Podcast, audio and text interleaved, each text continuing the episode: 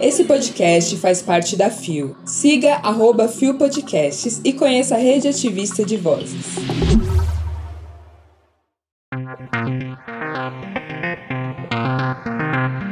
Fábio Félix aciona PGR contra Nicolas Ferreira.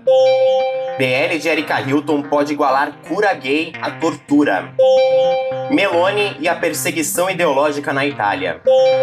Quinta-feira, 26 de outubro de 2023. Hoje é dia da visibilidade intersexo. Olá, eu sou o Gui Sampaio e esse é mais um Bom Dia, Bicha! Levanta, viada, vamos assim! O seu podcast diário de notícias sobre as comunidades LGBT QIAP+. Seis e ônibus. Deu em O Globo. Deputado do DF aciona PGR após Nicolas Ferreira comparar homossexualidade com alcoolismo. Publicado em 19 de outubro de 2023 por Luísa Marzullo. O deputado distrital Fábio Félix, do PSOL do DF, acionou nesta quarta-feira a Procuradoria-Geral da República contra o deputado federal Nicolas Ferreira, do PL de Minas Gerais, por falas consideradas homofóbicas e que foram ditas em uma entrevista a um podcast cristão na semana passada. Na ocasião, Ferreira comparou a homossexualidade a outros pecados, como o alcoolismo. No programa que ocorreu no último dia 10, o deputado federal falava sobre o papel da igreja perante o ativismo LGBT e a homossexualidade. Quando declarou: Para mim, o pecado da homossexualidade não é um pecado sacrosanto, não é um super pecado porque tem as suas dificuldades, sua complexidade. Eu imagino que deva ser algo muito difícil uma pessoa ter desejo por outra pessoa. Porque assim, tem gente que vai passar a vida inteira desejando fumar, mas não vai fumar porque largou o fumo e tal. Então, você vai ter ali o relacionamento relacionamento homossexual, onde você vai ser levado por aquele desejo que faz com que se afaste da vontade de Deus, assim como a bebida, assim como a mentira, assim como a gula, fofoca, tudo que a Bíblia condena. Nesse contexto, Fábio Félix apresentou uma denúncia à Procuradoria, alegando que o parlamentar proferiu mensagens discriminatórias à população homoafetiva, comparando os casais homoafetivos ao vício em bebidas, gula, mentiras e, em tom messiânico, propôs uma espécie de cura gay. Gente, o Nicolas Ferreira é um deputado que se apoia muito fortemente na pauta das comunidades LGBTQIAP+, né? Ai, Mona. Mas sempre como um contraponto, não como um apoiador. Que deboche. E vale dizer que esse contraponto encontra uma ressonância imensa na nossa sociedade, porque ele foi o deputado federal mais votado do país nas últimas eleições. Eu tô passada. Mas vamos tirar alguma coisa que presta disso daqui, dessa notícia? Vamos aprender? Bora lá. Bora! Por que, que o deputado Fábio Félix, do pessoal do Distrito Federal, acionou a PGR nesse caso? PGR é a Procuradoria Geral da República. E... O Nicolas Ferreira, assim como todos os deputados federais, todos os senadores, igual o presidente, igual os ministros do STF, ele tem foro privilegiado. O que quer dizer que ele só pode ser julgado, assim como essas outras pessoas, esses outros cargos, só podem ser julgados pelo Supremo Tribunal Federal. Tá, querida. Para essas pessoas serem julgadas pelo Supremo Tribunal Federal, a PGR é quem precisa mandar pro STF uma denúncia, para então ele ser julgado pelo STF. Bota a cara no sal, Mona. Até então, a gente tinha na PGR o Augusto Aras, que não tinha o perfil de dar andamento a esse tipo de denúncia, tá? Gado, é isso. Mas atualmente, a gente tá com uma PGR interina, ou seja, temporária, né? A Eliseta Ramos, ela tá lá faz pouquíssimo tempo, a gente não sabe até quando que ela vai ficar lá. Estamos aguardando o presidente Lula fazer uma indicação para o novo PGR ou a nova PGR, e a gente não sabe ainda como que ela lida com esse tipo de situação. Então vamos aguardar para ver qual vai ser o PGR ou a PGR que vai pegar essa denúncia e se vai dar andamento mandar isso para STF para que o Nicolas responda pelos comentários que ele fez nesse podcast. Pelo menos eu tô botando meu ódio pra fora. O link para a matéria completa tá na descrição desse episódio. Deu no IG Queer. Erika Hilton cria PL para igualar a prática de cura gay à tortura. Publicado em 20 de outubro de 2023 por Júlio César Ferreira. A deputada federal Erika Hilton, do pessoal de São Paulo, apresentou um PL, projeto de lei, para que as terapias de conversão sexual, conhecidas por Cura gay, sejam equiparadas ao crime de tortura na última terça-feira, dia 17. O PL 5034 de 2023 foi protocolado dias após a morte da influenciadora Carol Heller, conhecida por apoiar o ex-presidente Jair Bolsonaro do PL. Ela foi encontrada morta em 12 de outubro em São Paulo. Antes, Erika Hilton também acionou, ao lado do pastor Henrique Vieira e Luciene Cavalcante, o Ministério Público Federal, MPF, pedindo que a Igreja Assembleia de Deus de Rio Verde, em Goiás, fosse investigada por promover a prática de cura gay, Pessoas LGBTQIA+, não estão doentes, e um suposto profissional da saúde mental ou liderança religiosa que se diz capaz de mudar a orientação sexual de alguém, na verdade, só é capaz de realizar um espancamento psicológico até que a vítima negue a si mesma, escreveu a deputada no Não vamos aceitar que pessoas LGBTQIA+, continuem tendo a vida destruída para que fundamentalistas continuem impunemente tentando adequá-las a seus preconceitos, completou. Na proposta do PL, a deputada diz que os tratamentos de conversão sexual são verdadeiras práticas de tortura e agressão a toda a população LGBTQIA+, cuja orientação sexual e designação de gênero são características inerentes a cada sujeito, sendo impossível a sua alteração.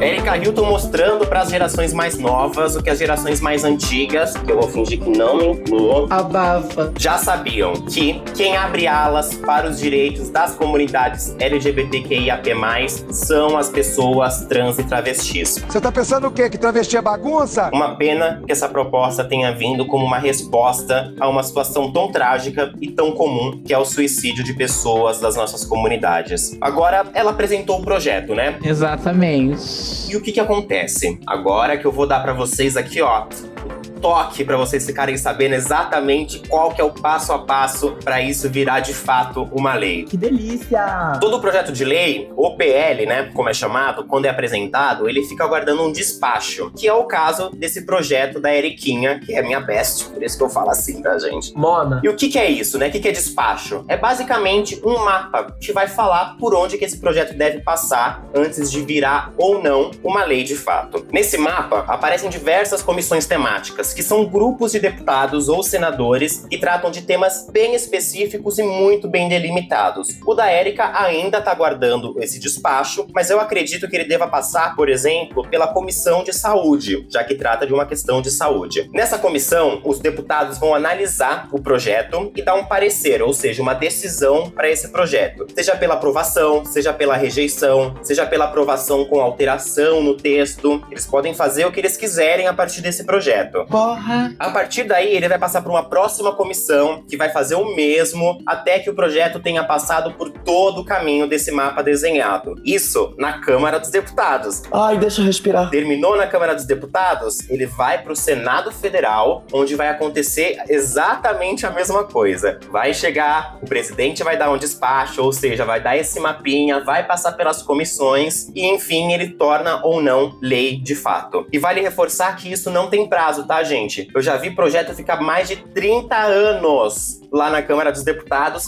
sem ser votado. Ai, passada. Vamos torcer para que a Erika Hilton consiga aprovar esse projeto tão importante com rapidez, né? É, gata. O link da matéria completa tá na descrição desse episódio. Deu na Folha de São Paulo. Meloni, há um ano no poder, abraça ideologia dentro de casa e pragmatismo fora.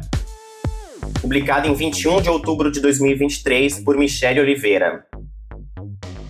Nas semanas antes de sua vitória eleitoral, a ultradireitista Giorgia Meloni esbravejava em comícios pelo país que seu eventual governo significaria o fim da mamata. para a União Europeia, sugerindo uma abordagem mais nacionalista que europeísta e o bloqueio naval no Mediterrâneo como forma de endurecer o controle migratório. Meloni, que completou um ano como primeira-ministra nesse domingo, dia 22, não cumpriu nenhuma dessas promessas e tampouco tem a mostrar grandes conquistas. Mas, mesmo assim, tenho que celebrar. Seu principal feito foi ter assumido um tom pragmático no plano externo e ter desarmado os olhos arregalados da comunidade internacional, deixando de lado, por hora, suas propostas mais extremistas. Internamente, na falta de realizações concretas, apelou para medidas de caráter ideológico, em temas como defesa da família tradicional, para acenar a própria base de apoio. Esse posicionamento internacional é o principal resultado obtido por Meloni, segundo a cientista política Antonella Sedoni, professora da Universidade de Turim. O governo pode comemorar a solidez da posição italiana no exterior, até porque esse era o maior desafio, dada a herança política pesada dos irmãos da Itália, disse a Folha. Restam cartas simbólicas. O governo busca compensar dificuldades com medidas que visam consolidar a relação com o eleitorado. Uma delas é o avanço contra direitos das famílias LGBTQIA+. No começo do ano, cartórios foram impedidos pelo Ministério do Interior de registrar certidões com os nomes de duas mães ou dois pais que tenham tido filhos por meio da fertilização assistida ou gestação de substituição, popularmente conhecida como barriga de aluguel. Gente, esse caso aqui combina muito com a primeira notícia que nós temos sobre o Nicolas Ferreira, né? Ainda bem que eu tô medicada. Essa é a cara da extrema-direita dos tempos atuais no Brasil e no mundo. Consegue distinguir? Sem nenhuma proposta que resolva de fato o problema da população, eles se voltam para soluções de problemas que não existem, apelando pro emocional do eleitorado. Bando de corno. E uma forma muito fácil de atingir esse emocional do eleitorado é falando para eles que aquilo que eles mais prezam, que o que é mais valioso, a família, tá sendo ameaçado por esses maldoses da comunidade LGBTQIAP+.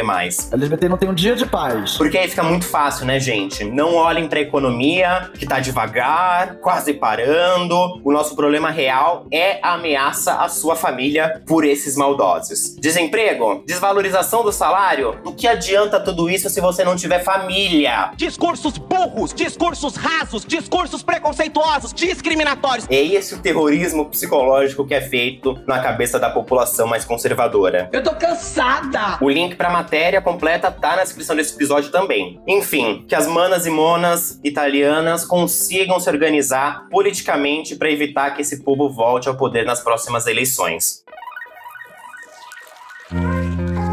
Chegamos ao final de mais um Bom Dia Bicha. Eu sou o Gui Sampaio e esse não foi apenas o meu primeiro Bom Dia Bicha, mas foi o meu primeiro podcast. Eu quero aplausos. Eu espero que eu tenha conseguido levar vocês para além da notícia e que vocês saiam daqui com bastante conteúdo para sentar numa mesa de bar e barbarizar no discurso. Churrasquinho, cervejinha gelada e vamos dar dali o. O Bom Dia Bicha tem identidade visual, edição e produção de Rod Gomes, idealização de GG, pesquisa e roteiro de Zé Henrique Freitas, que também apresenta juntamente com Anderson da Silva, Bia Carmo, Gabi Van, GG, Isa Potter, Lua Manzano e Rod Gomes. O programa integra Fio Podcasts. Conheça os outros programas da Rede Ativista de Vozes. E não deixe de nos visitar e nos seguir nas nossas redes sociais. Os links para as redes e as matérias que você ouviu aqui estão na descrição desse episódio. Pessoal, não esqueçam que o Bom Dia Bicha é diário e retorna amanhã, a partir das 6 da manhã, com a apresentação de Isa Potter. Chupa, queridas. E não esqueçam também de me seguir, gente. Brota, vambora. Me sigam no, no Instagram, arroba Gui Sampaio com dois S, Gui S Sampaio. Bora lá que lá eu falo sobre muita política e dou um toquezinho também ali pra gente saber o que tá por trás dessa notícia. Menina, a gente vai se divertir horrores. Venha logo. Um beijo!